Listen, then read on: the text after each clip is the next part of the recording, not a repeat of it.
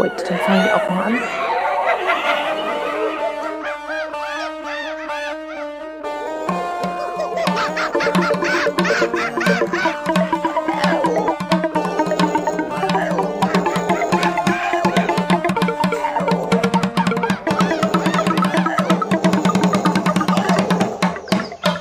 Brüllaffen Couch.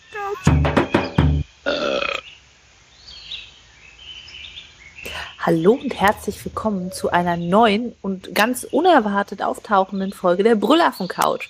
Heute mit dem Dschungelveteranen Spritti Hallo. und äh, mir zurückgekehrt aus der Prüfungsversenkung, die jeden Studenten regelmäßig ereilt. Apfelkern, falls ihr euch nicht mehr erinnert. Ja, genau. Eigentlich hatten wir diese Folge nicht geplant, weil wir, weil du bis jetzt keine Zeit hattest und äh, ich demnächst keine Zeit hatte, aber ähm, auf die vielen Rufe unserer Fans haben wir gedacht, okay, dann nehmen wir jetzt noch was zwischendrin auf, was wir schnell dann rausbringen. Und äh, wenn ihr Glück habt, werden es vielleicht sogar zwei Folgen, müssen wir mal gucken. Uh, nicht spoilern, Spritti. Das sagen wir dir immer. Nicht spoilern. Ja. Äh, Haben wir noch ein paar Kommentare zum Spoilern? Ähm, ja, es kam. äh, Peter hat uns geschrieben über äh, Twitter, glaube ich. Ich. Der taucht bei mir, bei uns sonst immer auf Facebook auf, deswegen war ich gerade etwas irritiert. Aber ja, der hat äh, uns vermisst. Und da habe ich ihm dann gesagt, dass es noch dauert, bis wir wiederkommen. Aber ähm, ja, ähm, so äh, schnell geht das halt. Wir haben- jetzt. Wir haben uns gedacht, wir können unsere Hörer nicht so hängen lassen. Wir haben jetzt schon so lange auf uns verzichten müssen, da machen wir gleich mal eine Folge. Und wenn es ganz, ganz gut läuft, zwei. Genau. Ja. Er hat nämlich heftig in die Tüte atmen müssen, der Peter, weil er einen Monat uns nicht gesehen hat und dann die Aussicht hatte, uns wieder einen Monat nicht zu sehen. Jetzt zu sehen sowieso Vielleicht nicht, können hören. wir deine Atmung beruhigen. Andererseits, gut, dass wir so intelligente Leute, Hörer haben, die dann direkt in eine Tüte atmen, wenn sie wissen, dass sie hyperventilieren. Also Respekt. Und Daumen nach oben. ja, Äh, Daumen nach unten dagegen gibt es für Holocaust-Selfies. äh, ja, wir hatten in der damals in der letzten Folge, ewig ist es her, ähm, über äh, Holocaust geredet.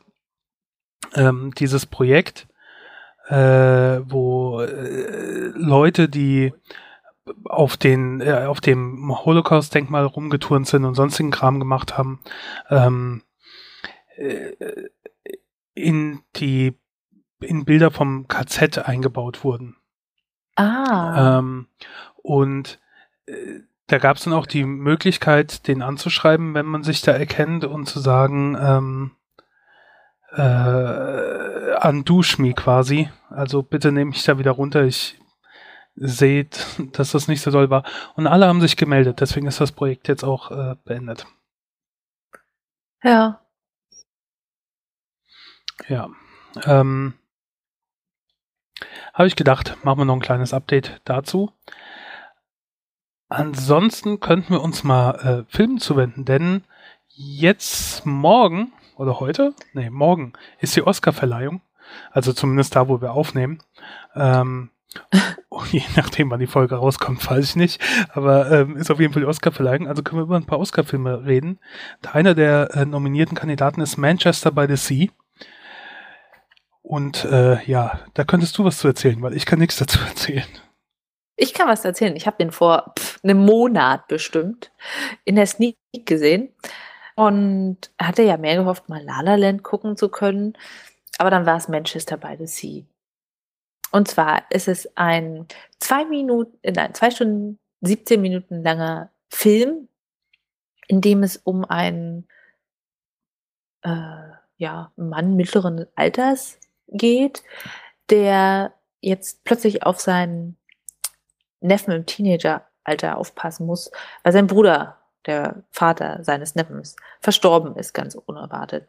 Und er kommt zurück nach Manchester by the Sea, dem Ort, wo er aufgewachsen ist und dem Ort, mit dem er ganz viel in der Vergangenheit zu tun hat. Und für ihn ist das nicht nur der Ort der Kindheit, sondern ein sehr tragischer Ort. Äh, er hatte nämlich damals selbst eine Tragödie dort erfahren. Ich weiß nicht, ich möchte nicht zu viel verraten, aber dieser ganze Film erlebt sehr viele Sprünge zwischen der Gegenwart und seinen Erinnerungen an damals, an glückliche Zeiten und an unglückliche Zeiten. Und es geht um eine zerbrochene Beziehung, eine zerbrochene Familie. Es ist kein fröhlicher Film. Es ist sehr nachdenklich von der Atmosphäre her. Es ist traurig. Ich war am Anfang ein bisschen enttäuscht, weil ich dachte, Manchester by the Sea, ist das in Großbritannien? Weil Manchester United oder so? Ich weiß es nicht. Und als sie dann aber angefangen haben, mit amerikanischem Akzent zu sprechen, naja, schade. Das wäre noch schöner gewesen, wenn es in Großbritannien wäre. Es spielt in den USA.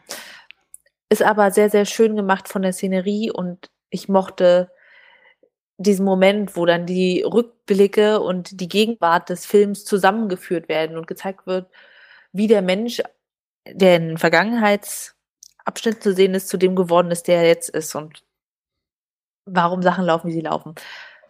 Ist ein guter Film gewesen. Jetzt keiner mit, äh, in dem man sitzt und gute Stimmung bekommt, aber sehenswert. Wenn ich jetzt sage, ich möchte im Jahr nur zehn Filme gucken, würde ich den aber nicht mit reinnehmen, weil man kommt nicht raus und denkt jetzt, wow, ich habe die Erleuchtung, ich bin inspiriert, sondern es ist interessant, es ist unterhaltsam, es ist traurig, es ist bewegend, es sind nicht die schönsten und ästhetischsten Bilder. Also da war zum Beispiel, was wir letztens hatten, oh je, äh, Nocturnal Animals, sehr, sehr ansprechender, was die Gestaltung angeht. Aber es stimmt ein nachdenklich und es sorgt dafür, dass man schätzt, was man hat und vielleicht ein bisschen bewusster lebt. Von daher ganz spontan von mir sieben von zehn Bananen. Hm. Okay. Aber die sind schon ein bisschen matschig. Also es sind nicht die schönsten Bananen. ich habe den Film ähm, nicht geguckt mit Absicht, weil ich nur gehört habe, äh, naja, das ist kein gute Laune-Film. Und da habe ich selten Lust drauf, deswegen habe ich dann Bogen drum gemacht und werde das auch weitermachen. Definitiv kein gute Laune-Film. Hast du La La Land gesehen? Mhm. Muss ich noch. Muss ich noch. Mann, Spritti schleift ganz schön bei dir. Schleift bei dir. Ja, ja. Dafür habe ich einen anderen Film gesehen, Hidden Figures, der auch im Rennen um Oscar ist. Ähm, und der erzählt eine ähm, wahre Geschichte. Und zwar spielt er in der Zeit, als das, äh, das Rennen in den Weltraum gab zwischen den USA und Russland, also Kalter Krieg. Und ähm, wir sind beim US Space Program, der NASA, wo alle versuchen, quasi den ersten Menschen in den Weltraum zu bringen. Die äh, Russen hatten ja schon den Hund oben und ähm, jetzt wollen die Amerikaner halt auch jemand hochschicken. Also es geht noch nicht um den Mond, es geht erstmal nur um den Weltraum. Und ähm, da sind natürlich viele schlaue Leute und Mathematiker und die alles Mögliche berechnen, damit die ähm, möglichst der, der in den Weltraum geschossen wird, auch lebend wieder zurückkommt. Und äh, der Film hat sagen wir mal, drei Hauptpersonen. Ähm, das sind, äh, äh, die werden gespielt von Ta Taraji P. Hansen, äh, Octavia Spencer und Janelle Monet. Und die drei sind angestellt als, ja, ähm, erstmal, die sind alle schwarz. Und damals Darf man das so sagen? Darf man das so sagen? Okay, weiter. Äh, soll ich sonst sagen? ähm, ich weiß es nicht. Ich habe immer nur diesen Gedanken, immer sagen, es ist ein Asiate und es ist alles klar. Und wenn ich sage, hm, ich habe im Haus schon einen Schwarzen getroffen, denke ich mir, darf ich das jetzt so sagen? Ist das okay? Aber was soll ich denn sonst sagen? ähm, und die sind eigentlich sehr schlau. Also äh, damals äh, zu, zum Beispiel Octavia Spencer ist zuständig für die Computer. Jetzt ist Computer da, aber noch nicht das, was wir jetzt denken, sondern Computer sind einfach nur ein Raum voller Frauen, die alle möglichen Berechnungen durchführen müssen oder so. An Maschinen, an Taschenrechnern. Und ähm, sie ist da quasi die Chefin und ähm, als sie mitbekommt, dass der erste äh, Computer da quasi hinkommt, also der erste riesige Computer, der irgendwie mit Lochkarten und so weiter arbeitet, und ähm, sie weiß, okay, wenn der jetzt kommt, dann werde ich quasi überflüssig und meine Mädchen auch. Ähm, und dann äh, schafft sie sich das halt drauf, wie der funktioniert und ist die erste, die weiß, wie das geht. Und ähm, Janelle Monet, die arbeitet auch an dem Zusammenbau von irgendeinem so Ding und will nebenher noch studieren, aber sie darf nicht studieren, weil sie schwarz ist und ähm, ist ja dann noch Segregation, dass sie getrennt sind, dass äh, die nicht dieselben Schulen besuchen dürfen und so weiter und geht dann, äh, zieht dann vor Gericht, damit sie ähm, äh, eine Ausnahmegenehmigung bekommt, damit sie studieren kann, um da diesen Job zu machen. Und Taraji P. Henson spielt Catherine äh, Johnson, eine unheimlich schlaue Frau, die äh, intelligenter ist als die ganzen Männer da zusammen. Ähm, das ganze Team wird übrigens geleitet, äh, geleitet von Kevin Costner und äh, Jim Parsons, äh, Sheldon aus Big Bang Theory, spielt auch mit, so als äh, ja,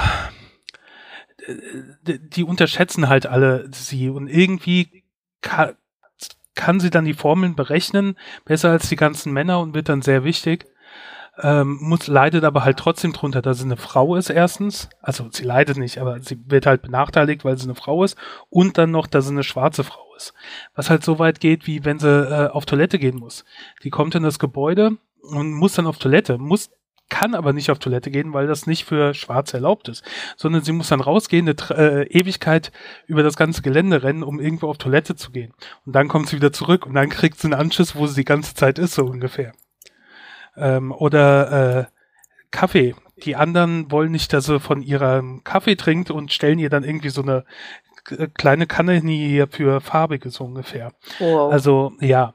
Und das ist ja nicht mehr unrealistisch. Bei sowas kriege ich ja immer einen Hass.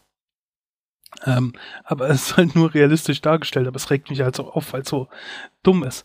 Aber okay. Ähm, so sehen wir halt, wie diese drei Frauen trotz der ganzen Hindernissen, die sie haben, ähm, bestehen und wichtige Teile werden, die halt im Hintergrund arbeiten, damit der erste Amerikaner dann in den Weltraum kommt und das Ganze am Ende klappt. Und ähm, ja, das ist so eine Art späte Würdigung und Verbeugung vor den Frauen, die halt wirklich Tolles geleistet haben.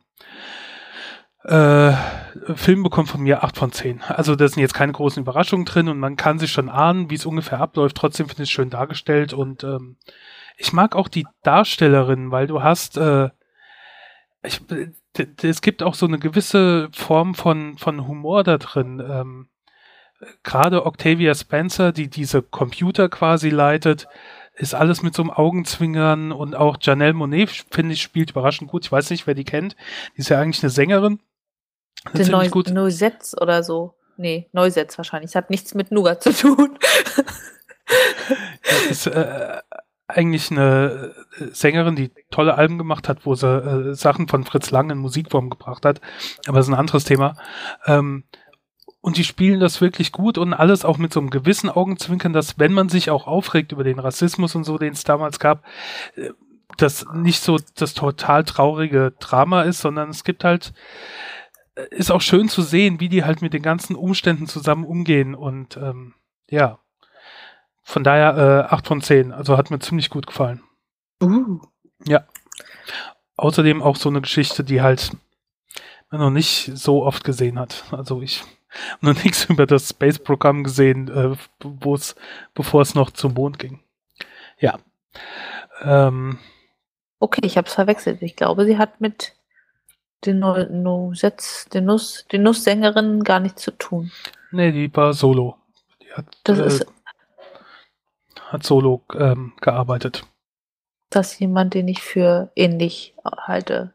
Der vielleicht ähnlich aussieht, aber mm -mm, das ist rassistisch. Auch, ich wollte gerade sagen. Es ist Morgan Freeman. Ich schwöre. Ja. Ähm, gut. Gelesen habe ich auch noch was. Wow. Da kann ich auch drüber erzählen. Äh, das könnte man auch interessant verfilmen, vielleicht, weiß ich nicht. Und zwar äh, heißt es äh, Savage, die Comicreihe, äh, ist erschienen bei Valiant von äh, B. Clay Moore, Clayton Henry und Louis LaRosa. Sind vier Hefte und ähm, ist quasi eine abgeschlossene Geschichte, allerdings mit einem kleinen Cliffhanger am Ende. Ich habe erst gedacht, es wäre einfach eine abgeschlossene Geschichte, ähm, weil es hieß, es kommen nur vier Hefte raus und dann am Ende vom vierten Heft stand halt Willkommen wieder. Aber in sich ist es einigermaßen abgeschlossen, quasi so der erste Teil von dem Film, als mit der Option für eine Fortsetzung. Und die Story ist, ähm, vor 15 Jahren ist der weltberühmteste Fußballer und sein, seine ehemalige Supermodelfrau, die auch gleichzeitig noch äh, sein Business Manager ist und die ist schwanger mit äh, ihrem Kind, ähm, sind auf dem Flug von, ich glaube, von Europa in die USA oder wie auch immer. Er ist in die USA gewechselt.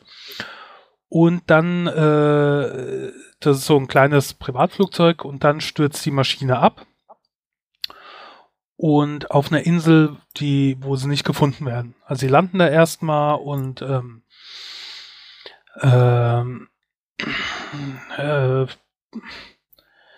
ja, kommen an den Strand, überleben den Absturz und wie gesagt, die Frau ist hochschwanger und dann äh, ähm, sagt er halt, okay, ich gehe jetzt mal die Insel so ein bisschen erkunden, vielleicht ist auf der anderen Seite irgendwie ein großes Hotel und ähm, ne, naja. Optimismus.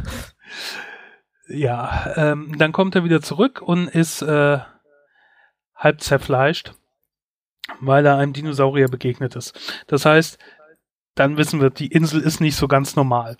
Und ähm, ja, dann äh, stirbt kurz oder bald darauf, also das Kind kommt zur Welt und ist dann, keine Ahnung, so hüfthoch, ich weiß nicht wie alt, fünf, sechs oder sowas. Und dann äh, stirbt die Mutter auf die Umstände möchte ich nicht eingehen. Ähm, man kann aber sagen, es sind nicht nur Dinosaurier auf der Insel, es sind auch noch andere Menschen auf der Insel. Und dann sehen wir, wie dieses Kind quasi größer wird und ähm, nicht so mit den anderen Bewohnern auf der Insel klarkommt. Das ist die ganze Geschichte. Und ähm, ja, äh, es war mir ein bisschen irgendwie zu kurz. Es ging am Ende so über, überstürzt aufs Ende zu. Ich war nach Heft 3, habe ich gedacht, okay, jetzt nur noch ein Heft, um das alles zu Ende zu bringen. Da hätte ich mir vielleicht noch ein Heft mehr äh, gewünscht, um noch mehr zu sehen, wie das Kind da halt ähm, groß wird, weil das ist ähm, am Ende des Heftes würde ich mal sagen, Ende Teenageralter, irgendwie so 17, 18 vielleicht grob geschätzt. Ähm, ja, hätte ich irgendwie gerne noch ein bisschen mehr gesehen. Ansonsten, der Cliffhanger interessiert mich allerdings. Das könnte interessant werden. Also kann ich jetzt natürlich nicht erzählen jetzt, was es ist, aber ähm, da habe ich gedacht, okay, das die nächste Reihe, wenn da noch mal was kommt, könnte auch interessant sein. Insgesamt äh, 6,5 von 10 Bananen. Ähm, grafisch total cool gezeichnet mit den Dinosauriern und allen im Urwald gefällt mir saugut. Und vor allen Dingen in den Heften ist dann hinten, ich weiß nicht, ob es dann im Sammelband auch sein wird, der erst noch erscheint, ähm, ist hinten auch so erstellt, wie sie die ganzen Dinosaurier und Figuren und so weiter ähm, erstellt haben. Also sieht man dann so die Entwürfe und sowas. Ganz cool gemacht. Ja, äh, sechseinhalb von zehn Bananen. Also ist gut, aber da wäre noch mehr drin gewesen. Okay, okay. Auf jeden Fall, wenn da noch eine Fortsetzung kommt, dann lese ich das noch. Da wären auch mehr Bananen drin gewesen. Tja, apropos Bananen, apropos Ernährung. Es gibt den Ernährungsreport 2017. Und zwar, was ist der Ernährungsreport des Bundesministeriums für Ernährung und Landwirtschaft, BMEL, was es alles immer für Ministerien mit verrückten Abkürzungen gibt, wie auch immer, hat eine Meinungsumfrage gemacht von 1000 Bundesbürgerinnen ab 14 Jahren zu Ess- und Einkaufsgewohnheiten. Und ich habe das schon vor vielleicht einem Monat oder so gelesen und fand es ziemlich interessant. So wurde zum Beispiel gefragt, was essen die Deutschen am liebsten? Rat mal, was die Antwort war. Wurst. Fleisch zählt. Ja. 53 Prozent. Und dann kommt 38 Prozent Nudeln. Und dann kommt erst 20 Prozent Gemüsegerichte. Also Wurst. Genau. Ja. Ähm, was ich auch interessant fand und musste gleich an dich denken, ähm, 2016 sagen 12 Prozent, sie kochen gar nicht. Und sagen nur 39 Prozent, sie kochen täglich. Und 2019 17 haben dann von den Befragten schon 27 Prozent gesagt, sie kochen gar nicht. Und dann musste ich an dich und Essen auf Rädern denken. und dachte mir, was ist das für ein Leben, wo man gar nicht kocht? Also wahrscheinlich isst man dann nur auswärts in der, in der Kantine und schmiert sich zu Hause ein Brot. Ähm, die, ja, oder man holt sich unterwegs was. Oder es gibt hier äh, bei uns im Ort, das wollte ich nur gerade in dem Zusammenhang erzählen, damit du mich wieder verurteilen kannst. Ähm, eine, eine ähm, Kneipe, äh, nicht Kneipe, so ein Restaurant, aber einfaches bürgerliches Restaurant, ähm, was so eine Wochenkarte hat, wo de, es immer ein Mittagsessen äh, gibt für zwischen 5 und 8 Euro. Ähm, und ab und zu äh, gehe ich da auch hin und hole mir dann was. Also, keine Ahnung, die haben halt immer äh, Suppe oder Salat und dann halt so Sachen wie äh, Fisch und Reis oder äh, Schnitzel und Pommes. Also Donnerstag gibt's immer Schnitzel oder es gibt halt mal Braten und Knödel. Also so, weißt du, so normale bürgerliche Küche einigermaßen. Ähm, halt auf jeden Fall immer mit Fleisch, außer Freitags, weil Freitags ist ja Fischtag. Und da kommen dann auch, aber regelmäßig auch Leute hin, die da wirklich jeden Tag dahin gehen. Um dann ähm, nur am Wochenende wahrscheinlich daheim essen oder so. Oder vielleicht auch hingehen, aber da gibt es nicht dieses Mittagessen. Also ja, fürs Wochenende bestellen sie Essen.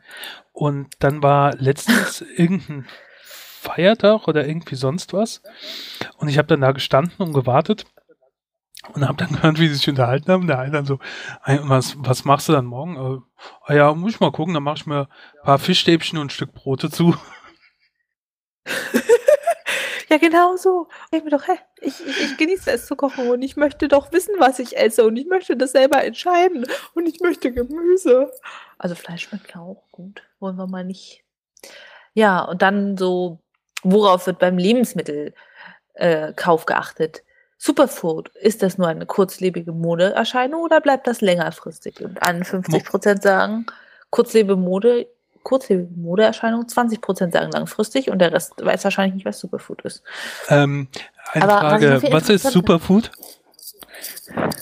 Ah, Superfood. Ist gefühlt vor allem ein Marketingbegriff, aber es ist so ein Begriff für Essen, was nicht nur Lebensmittel ist, sondern auch noch Medizin, weil es bringt Gesundheitsvorteile, wie zum Beispiel ganz viele ungesättigte Fettsäuren, ganz viel Ballaststoffe. Ach so, also dieses, äh, dieses Antioxidantien, so eine Sachen.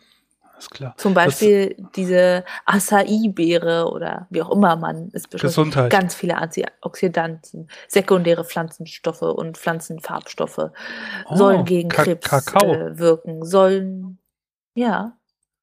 Ah, Aber ich glaube, weiße Schokolade zählt nicht. Ja, ja, das weiß ich, aber Kakao. Gegen, äh, soll den Blutdruck senken. Okay. Der Begriff Superfood war mir wirklich nicht bekannt. Bin ich Echt jetzt? Drüber, nee, bin mir nicht drüber gestolpert. Du musst mehr Kochblogs lesen. Ja. Ja, siehst du?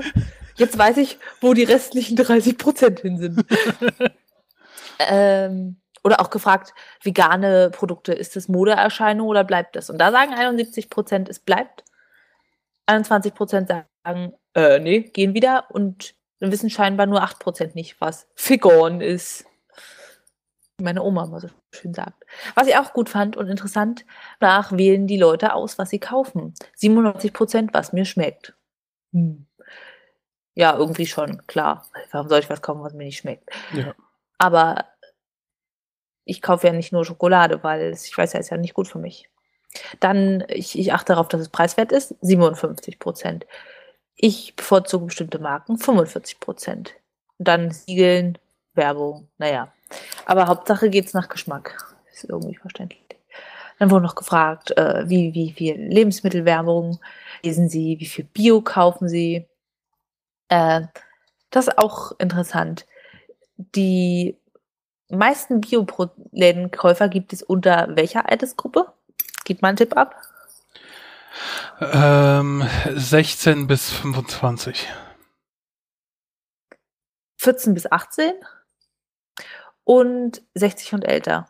Also wahrscheinlich die ersten machen es aus Idealismus und die zweiten machen es, weil sie es Geld Ja, das war jetzt so meine Idee, dieses, deswegen, ich wusste nicht, wie die eingeteilt sind, so äh, junge Erwachsene halt, die äh, Studenten, äh, Oberstufe, so die ja aus äh, Überzeugung Tatsächlich, jetzt die klassischen. Studenten, 19 bis, 19 bis 29-Jährigen, machen das nur 3%. Das ist die geringste Gruppe Biokäufer. Vielleicht achten die ja, dann noch mehr aufs Geld. Die meisten gehen in den Supermarkt. Die meisten gehen in den Supermarkt. 62% dann Discounter. Lebensmittelfachgeschäft, wo ich so dachte, was soll denn das sein? Sowas wie, weiß ich nicht, Galeria, Edeka. Kaufhof, die Gourmetabteilung. Aber ist das nicht ein Supermarkt? Hm. Siehst du, das ist schon wieder nicht so einfach. Dann, ich, wie viel äh, werfen Sie weg? Was machen Sie Mindesthaltbarkeitsdatum? Abgelaufene Lebensmittel werfen sofort weg. 10% Menschen mit Kindern und Menschen ohne Kinder 3%. Interessant. Wahrscheinlich Angst vor, vor Schaden der Kinder. Ja. Ja den Rest kann man sich angucken. Und dann ist noch die Frage, fand ich auch ganz interessant, sollte es ein Schulfach namens gesunde Ernährung geben, damit die Kinder lernen, was gibt es für Nahrungs- oder Nährstoffgruppen, was muss ich essen, wo ist es drin und ähm, ja, vor allem Befragte mit geringem Bildungsstand wünschten sich ein Hauptfach oder ein Schulfach Ernährung. 83 Prozent, nein, 85 Prozent der Leute mit Abitur wünschten sich das. 90 Prozent der Befragten mit mittlerem Schulabschluss und 93 Prozent der Leute mit Hauptschulabschluss. Hm. Ich weiß nicht. Ich denke mir irgendwie, ist es unglaublich wichtig, das zu lernen. Aber das können die Eltern auch vermitteln. Problem ist nur, wenn die Eltern das nicht wissen, dann kann man nichts weitergeben. Ah, ich habe gerade eben nochmal geguckt. das war schon Teil des Biounterrichts. Ja. Ich habe gerade eben nochmal geguckt, dass mit den Lebensmittelfachgeschäften hat mich auch irritiert. Ähm, aber da gibt's wirklich wohl noch eine Unterscheidung, obwohl die auf dem Rückweg sind und die, die momentan zu den Verlierern im Wettbewerb zählen. Aber mir fällt gerade ein, wir haben hier im Vorort gibt so ein Gesch ich weiß nicht, ob es das noch gibt, aber es ist so ein Fachgeschäft, was wirklich nur Lebensmittel hat, wo auch sehr viele ähm, wo alles ein bisschen teurer ist, dafür dann aber auch wirklich lauter Verkäufer hast, die dich bei allem möglichen beraten und so. Ich vermute mal, das sind dann wirklich diese Geschäfte, die es halt kaum noch gibt, also in den meisten Städten wahrscheinlich, die ausschließlich Lebensmittel haben. Keine Reinigungsmittel, hm. keine sonstigen so Sachen. Vermute ich jetzt mal. Okay, interessant. Ja, ja. spannend. Ich finde halt irgendwie tausend Leute zu befragen ist nicht besonders viel. Wenn du dann auch noch so stark gemischte Altersgruppen hast, hm. Dann hast du vielleicht 200 jeder Altersgruppe. Ist das jetzt repräsentativ? Wahrscheinlich hatten die Leute einfach keine Lust, so viele Leute anzurufen. Außerdem, es hat ja nicht mal einer gesagt, dass er Essen auf Rädern bevorzugt. Was ist das denn für eine ja, Umfrage? Genau. Ähm, beim Altersheim anrufen. ja.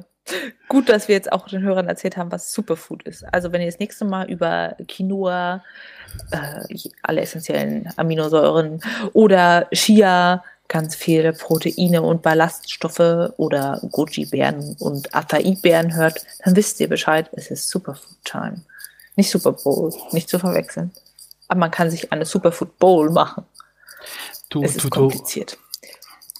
Du, du rasselst übrigens irgendwie. So als, als würdest du am, das Mikrofon irgendwo ständig ran, so wie so eine Rassel vorbeiziehen oder so. Ich stricke. Das könnte sein. Aber das, das klingt ja, anders.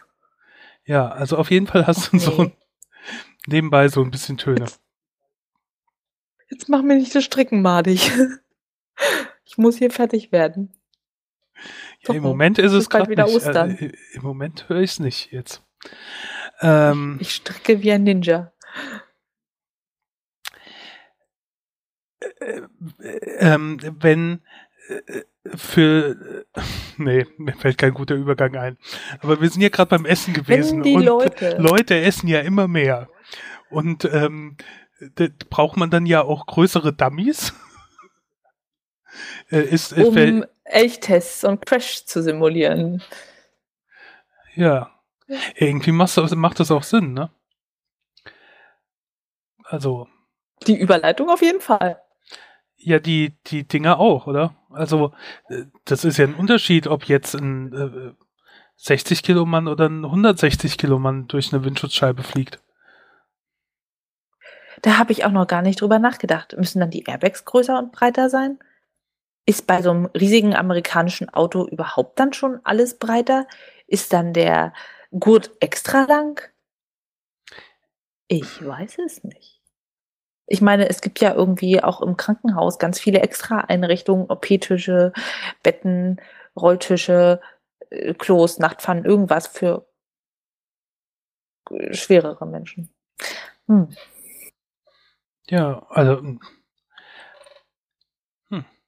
Auf jeden Fall wolltest du ja jetzt was darüber erzählen, weil es wohl irgendwie mittlerweile jetzt auch äh, kräftigere Crash-Test-Dummies gibt. Genau, äh, im Center for Automotive Medicine in Michigan haben sie eben diese besagten neuen Crash-Test-Dummies entwickelt, weil so ein 135 Kilo, oh, mal diese Fundangaben, Dummy, ja, wie du schon gesagt hast, anders durch die Windschutzscheibe fliegt als so der klassische 75 Kilo Dummy. Und beraten tut diese Ingenieure ein Unfallchirurg und dessen Ansatz war, ist ja schön, was ihr da habt, aber die sehen nicht die Bohne aus wie die Patienten, die täglich zu mir kommen, weil sie eben Verletzungen in Unfällen sich zugezogen haben. Und diese Verletzungen sind natürlich dann komplett anders und deshalb muss anders getestet werden und vielleicht auch die Sicherheit in den Autos verändert werden. Finde ich total gut und ist auch ein schwieriges Feld in dem Sinne, dass da noch ganz, ganz, ganz viel gemacht werden muss. Entweder an der Ernährung oder dann tatsächlich an der Anpassung, weil was ist mit Aufzüge? Da kannst du nicht hinschreiben für zwölf Personen und davon ausgehen, dass eine Person 80 Kilo wiegt oder so. Und genauso, was ist mit Rolltreppen und all diesen anderen Dingen, die für andere Maße ausgelegt sind? Oder was ist mit den ganz normalen Größenangaben in Bekleidungen? Ja, Plätze von Bussen, Flugzeugen, Klobrillen. Spannendes Thema. Ja, war einfach nur so, das gibt's. Nettes Gespräch für die nächste Runde unter Freunden. Wo ich ja schon mal lang drüber reden wollte, Crash-Test-Dummies. Hast du gesehen, wie die gegen die Tür gerannt ist? Das erinnert mich ja an die übergewichtigen Crash-Test-Dummies, die es neuerdings gibt. Ja, das ist ein sehr, sehr geschmeidiges Ernährungsthema. Apropos Ernährungsthema. Hm. Schon mal Schwarzwurzeln gegessen auf Rädern? Ich bin mir gerade unsicher. Es könnte sein, aber nicht, äh, also wenn dann irgendwie im Restaurant oder irgendwie sowas. In irgendeiner Form. Okay, also weiter geht's mit der Ernährungsaffen-Couch. Schwarzwurzeln sind Nummer eins Gemüse und es sind tatsächlich Wurzeln. Das heißt, äh, es sind Korbblütler wie der Löwenzahn, die Sonnenblume, ja, die klassischen Ringelblume, weiß nicht, könnt ihr euch Gänseblümchen, das kennt man. Äh, und genau, ähnlich wie zum Beispiel der Löwenzahn bildet es eine ganz, ganz lange Wurzel aus, die relativ dick wird. Und das ist dann der Teil, den man als Gemüse essen kann. Und zwar sind die dann vielleicht 30 Zentimeter lang, fingerdick, außen dunkel und innen weiß. Man schält sie und kocht sie. Und gekocht schmecken sie ein bisschen wie Spargel. Und weil ich das immer in Restaurants ganz gern mochte und auch schon mal tiefgekühlt hatte, habe ich, als ich es letztens im Supermarkt gesehen habe, einfach mal Schwarzwurzeln gekauft. Waren relativ günstig und ich dachte mir, kann man ja nicht so viel falsch machen. Im Internet nachgelesen, man muss sie schälen, am besten mit Handschuhen, weil es die Finger verfärbt. Und dann kocht man sie in Zitronenwasser, damit sie schön weich, weiß bleiben. Äh, und macht dann so eine Soße aus Mehlschwitze mit ein bisschen Salz, Pfeffer, Zitrone, Muskat. Schmeißt sie da rein und alles ist gut. Und das klang ja alles nicht so schwer in der Theorie. Aber das war eine Schweinerei ohnegleichen. Diese Wurzel Nummer eins haben einen Saft, der klebt wie Hulle. Also es klebte am Messer, es klebte am Topf. Das Wasser, was dann gekocht hat und geschäumt hat, das hat so eine richtig gummiartige Schicht in diesen Topf äh, hineingebrannt quasi. Es ist unglaublich. Ich habe sowas noch nie gesehen und ich koche schon ganz schön viel. Ja, dann haben diese Wurzeln bestimmt eine halbe Stunde gebraucht, um gar zu werden. Ich habe fünf Zentimeter lange, fingerdicke Stücke geschnitten. Es hat wirklich gekocht. Ich hätte niemals gedacht, dass es so lange dauert, dass es gar wird. Das hat man davon, wenn man die Dinger nur vorgekocht in Gläsern oder tiefgekühlt sonst kauft. Ja, und dann hatte ich das Gefühl, schmeckt die irgendwie nach gar nichts im Vergleich zu den Schwarzwurzeln, die ich sonst bis jetzt immer gegessen hatte und die eigentlich immer nach Spargel geschmeckt hatten. Ein Reinfall auf ganzer Linie. Und das ist mal wieder eins der seltenen Beispiele für kauf den Scheiß einfach fertig. Der Aufwand, das selber zu machen, ist es leider einfach mal nicht wert. Ja. Oder lass es dir liefern von Essen auf Rädern. Ja. Aber wahrscheinlich ist hier der Kaloriengehalt gegen null so ungefähr, weil Oh, wait. 100 Gramm 82 Kalorien. Na gut, das ist wahrscheinlich eine Speicherwurzel und deshalb ist da Zucker drin. Mm, mm, mm. Mm, ja, 19 Gramm Protein. Äh, nee, nee, nee, Kohlenhydrat, sorry. Aber ganz viel Kalzium und Magnesium. Naja, wird kein Superfood mehr. Halten wir uns lieber, lieber an Pastinaken, Möhren und die guten Kartoffeln. Halt die Wurzeln, die wir kennen. Ja. Ja. So viel dazu. Nichts über ein gutes Möhrengemüse. Mm, Möhren. Mhm, Möhren. Ähm, jetzt sind wir jetzt mal vorbei mit der ähm, Ernährungsaffen-Couch. Was? Ich habe ein neues äh, technisches Spielzeug gekauft. Also, ist es fürs ich, Hirn zum Ernähren? Äh, nee, das ist zum, äh, zum, ja, doch, ja. Es ist zum Lesen und zwar ein äh, Kindle. Ich mag's Kindle, ja, ich nutze es nicht so oft, aber äh, ich mag's. Und ähm, mein anderes war durch einen dummen Unfall hinüber und das war auch schon älter und dann habe ich gedacht, ich will ein neues. Und dann hab, will ich natürlich immer das Beste oder so und dann habe ich lange überlegt zwischen, also es gibt ja das normale Kindle, was relativ günstig ist, dann gibt's Kindle Paperwhite, was äh, ein bisschen bessere Grafik hat. Dann gibt's Kindle Voyager und Kindle Oasis. Und die beiden sind eigentlich nur klein bisschen Verbesserungen zum Paperwhite. Also so groß ist der Unterschied da nicht. Aber ich habe gedacht, wenn schon, denn schon. Aber dieses Kindle Oasis kostet, ich glaube, 280 Euro. Äh, und das ist, äh, ja, 280 Euro, die günstigere Variante. Und das ist halt schon übertrieben, eigentlich für so einen Reader, ähm, finde ich. Also extrem übertrieben. Ähm, ich habe aber durch Zufall gesehen, dass, ein, äh, dass es einen Warehouse-Deal gab. Und ähm, wo der Preis dann ungefähr auf der Höhe von dem Voyager lag. Und dann habe ich gedacht, okay, das, das äh, ist okay. Ähm, und habe mir das dann bestellt. Kam und ähm, die Beschreibungen äh, bei diesen Warehouse-Deals äh, sind ja immer etwas nichtssagend. Da steht dann irgendwie äh, kleine Beschädigungen äh, oben oder an der Seite, tralala. Und habe ich gedacht, dieses Oasis hat als Besonderheit ja eine mitgelieferte Hülle. Und ich gedacht, wenn das, wenn ich Glück habe, und da ist vielleicht nur irgendein Kratzer auf der Hülle, dann äh, stört mich das nicht so und das Ding kam und war eingeschweißt und ich habe wirklich ewig geguckt. Ich weiß nicht, was da dran Fehler sein soll. Also habe ich äh, großes Glück gehabt.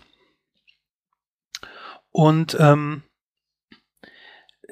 dieses Teil, die Besonderheit ist wie gesagt diese Hülle. Die äh, Hülle deckt die Vorderseite ab und die Hälfte der Rückseite. In der Hülle selbst ist noch ein Akku drin. Das heißt, ähm, dieses Gerät hat quasi zwei Akkus. Man kann sehr leicht die Hülle abnehmen und hat dann nur den Reader in der Hand. Und der ist dann relativ dünn äh, und leicht. Ist, glaube ich, dann der leichteste. Mit Hülle ist er natürlich schwerer.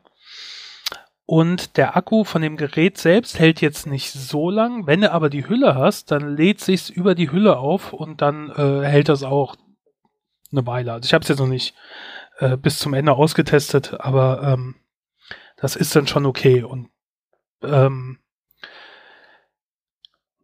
sehr cool. Auch äh, es hat wieder richtige Tasten. Also man hat äh, zum Vor- und zum Rücktasten Tasten. Man kann natürlich auf den Bildschirm greifen, aber dieses Ding funktioniert gut, dass man es in einer Hand halten kann. Ähm, weil es auch so leicht ist. Es hat außerdem auch ziemlich viel äh, Lichter innen drin, also mehr als die anderen, obwohl das so viel nicht ausmacht.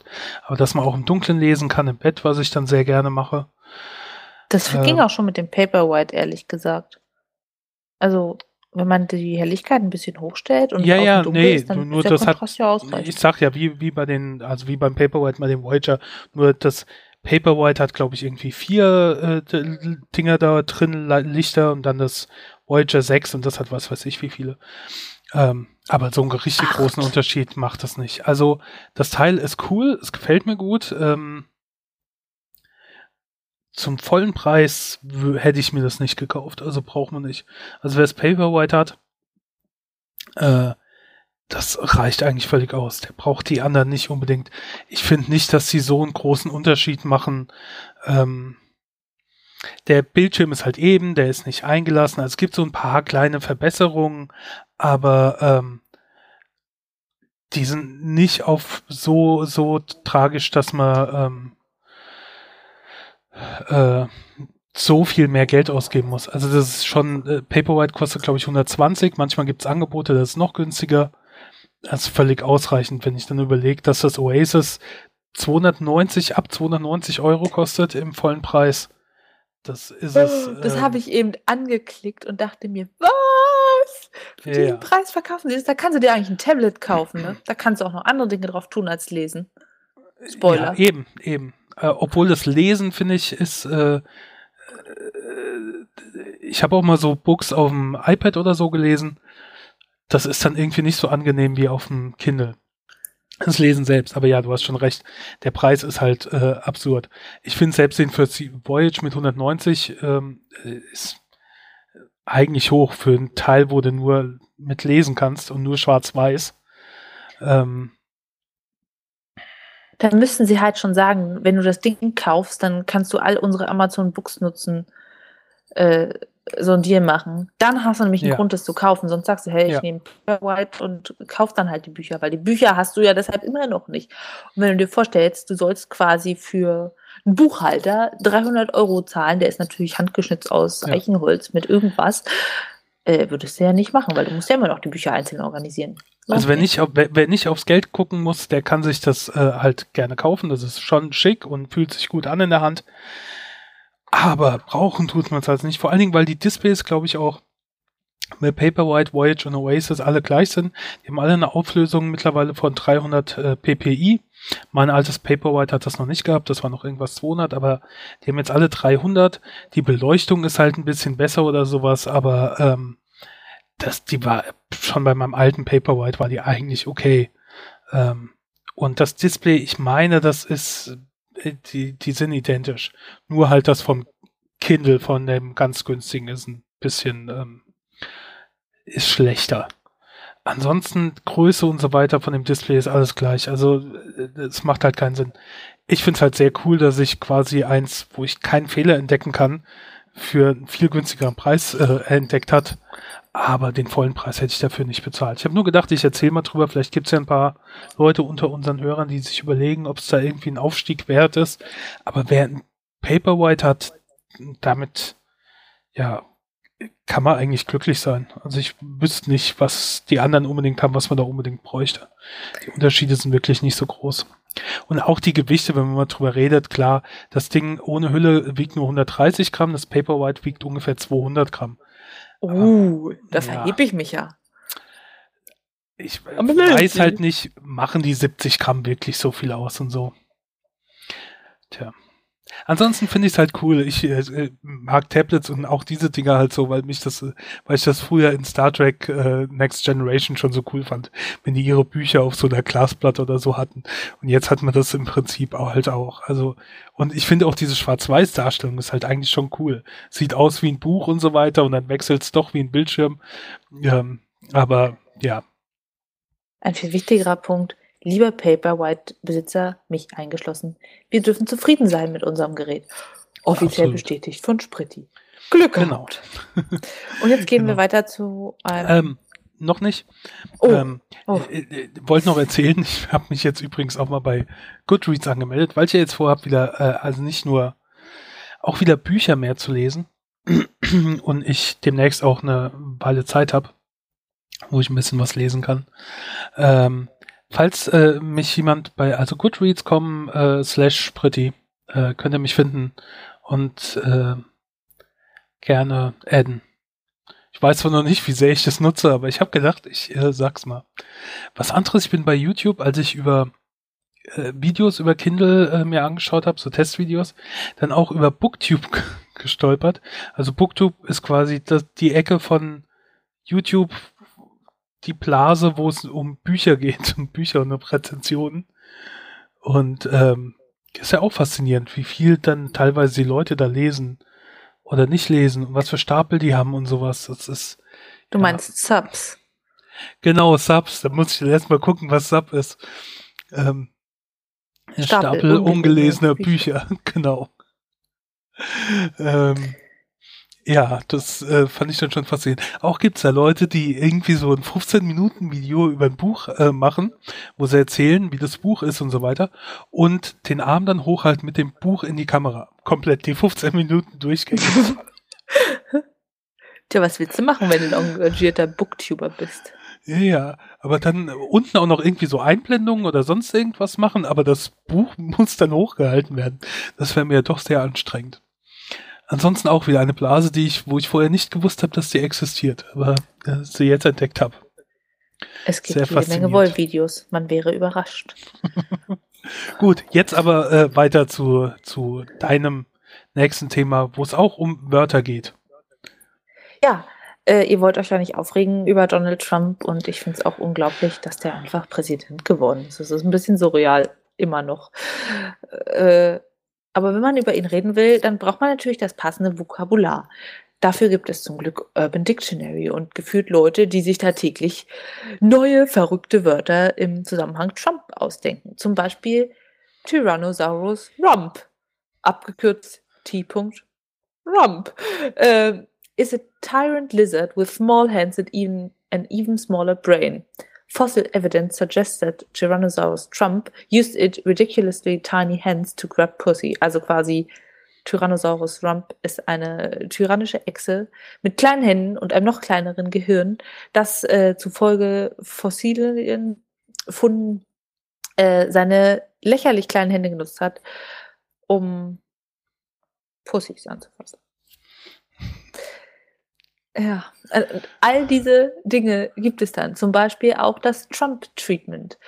Ähm, wenn man in ein fremdes Land geht, eine Presidential Suite bestellt und dann gefilmt wird, wie man zwei Prostitutes, also zwei Prostituierte dabei beobachtet, wie sie aufeinander pinkeln.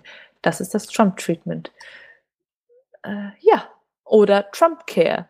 Eine neue äh, Gesundheitsversicherung, ein neues Gesundheitsversicherungssystem, wo du automatisch deine Gesundheitsversicherung verlierst, wenn du krank oder arm bist. Ähm, ja, und da gibt es noch endlos viele Beiträge. Also ich bin wirklich beeindruckt. Nach dem Motto äh, nach Trumpedump. Ein Müllberg nur um Trump zu entsorgen. Also äh, ganz viele verrückte Dinge. Natürlich, alles nur erfunden, um jetzt das zu beschreiben. Das zeigt aber auch, wie wichtig dieses Thema ist und wie verbreitet. Hier Trumpaholic, jemand, der blind und exzessiv begeistert Trump folgt. Trumpedoodle. Ah. Someone who blindly follows oh, Donald Trump often with inappropriate in enthusiasm. Also das Gleiche. Trumpophobia, die Angst vor Donald Trump. Naja, Ich ähm, es muss ja zugeben, viele. ich äh, bin an diesem Punkt mit Trump-Phobia, also Angst vor Trump. Ich versuche Ja. das, ich versuche den im Moment auf so vielen Dingen wie möglich irgendwie zu vermeiden. Äh, oh, äh, ständig überall liest die Meldung, das ist alles so zum Aufregen und es wird alles so viel schlimmer von Presseverband oder die, die jetzt für Transgender, äh, wo sie, wo er die von Obama das Gesetz zurückgerollt hat und das alles so. Das meiste, was mich aufregt, ist, dass er Müll erzählt, er und seine ganzen Kasperle und die genau wissen, dass es Müll ist und die allen bei allem widersprechen, dass du alles erstmal widerlegen kannst, aber auch diese, diese bei Obama regt er sich drüber auf, dass er so viel äh, Golf gespielt hat. Was macht er? Er spielt mehr Golf als sonst irgendjemand. So Sachen, dass der, was mich da noch mehr aufregt, dass Leute ihn halt immer noch unterstützen.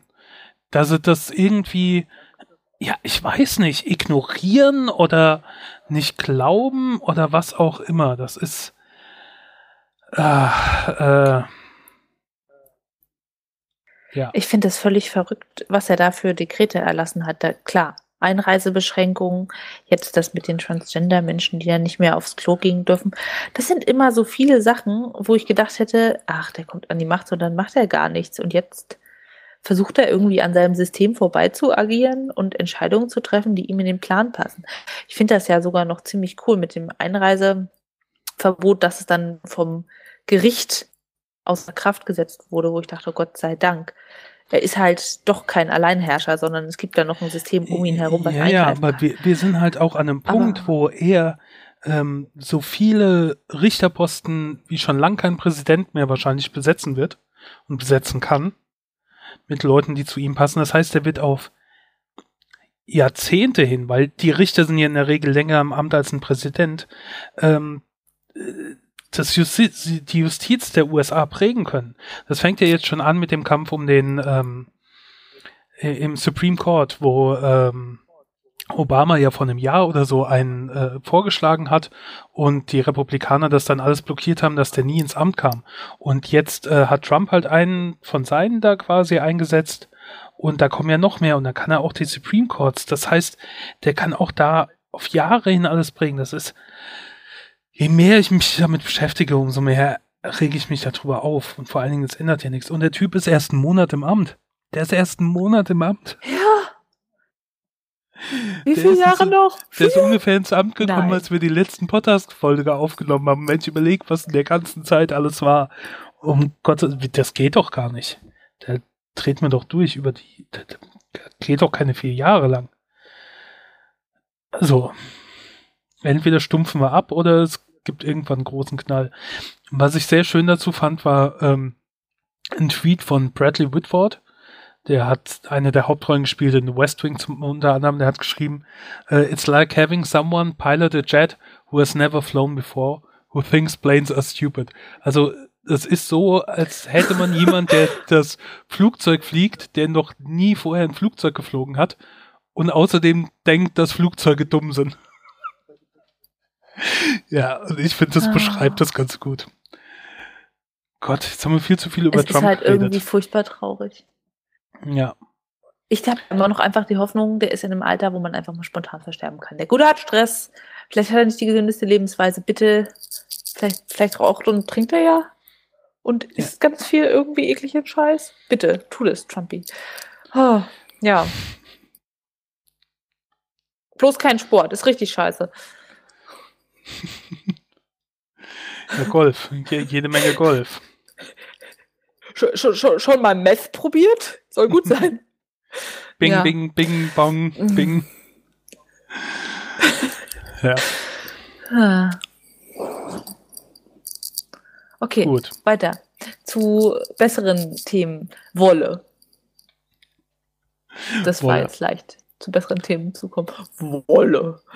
ähm, und zwar gibt es ja nicht so viel über Wolle in den Medien, aber vielleicht hast du es ja mitbekommen, zur Inauguration von Trump gab es ganz viele pinke Mützen.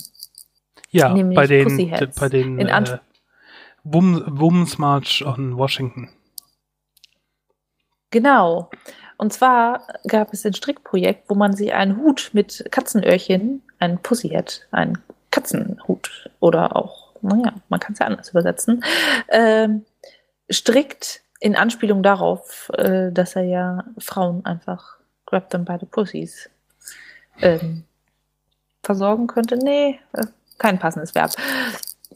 Naja, um zu zeigen, dass sie das nicht mit sich machen lassen. Dieses Projekt habe ich irgendwann mal im Strickforum gesehen, dachte ich, ja, interessant, nett, brauche ich nicht.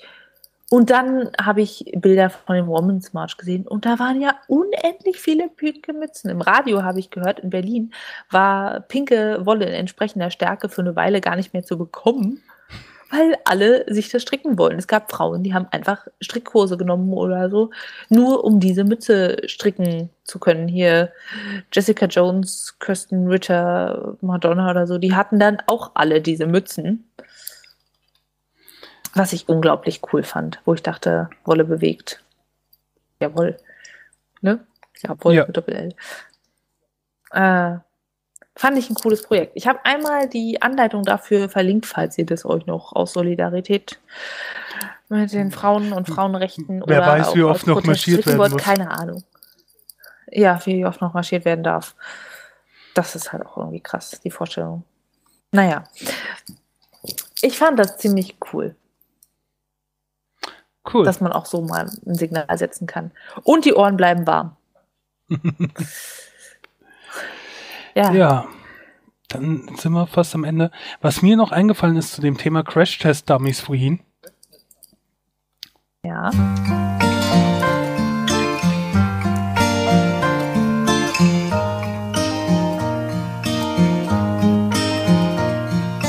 Once there was this who got into an accident. Kennst du das noch? Nee, bist zu jung für, oder? Kenn ich gar nicht. Also klang nett, aber.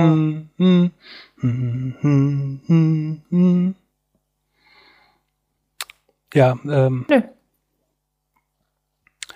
Ein, äh, aus den 90ern. Großer Hit, glaube ich. One-Hit-Wonder. Interpret? Ah! Crash Test Dummies Interpret. Deswegen ah, ist ja, mir eingefallen. Schön schief gesungen. Das kenne ich, das kenne ich. Ja. Gut. Den Anfang nicht. Dann vielen Dank für die Aufmerksamkeit. Lasst euch nicht als Crash Test Dummy missbrauchen und haltet die Ohren warm und steif. Bis, Bis zum nächsten Mal. baldigen nächsten äh. Folge. Tschüss. Tschüss.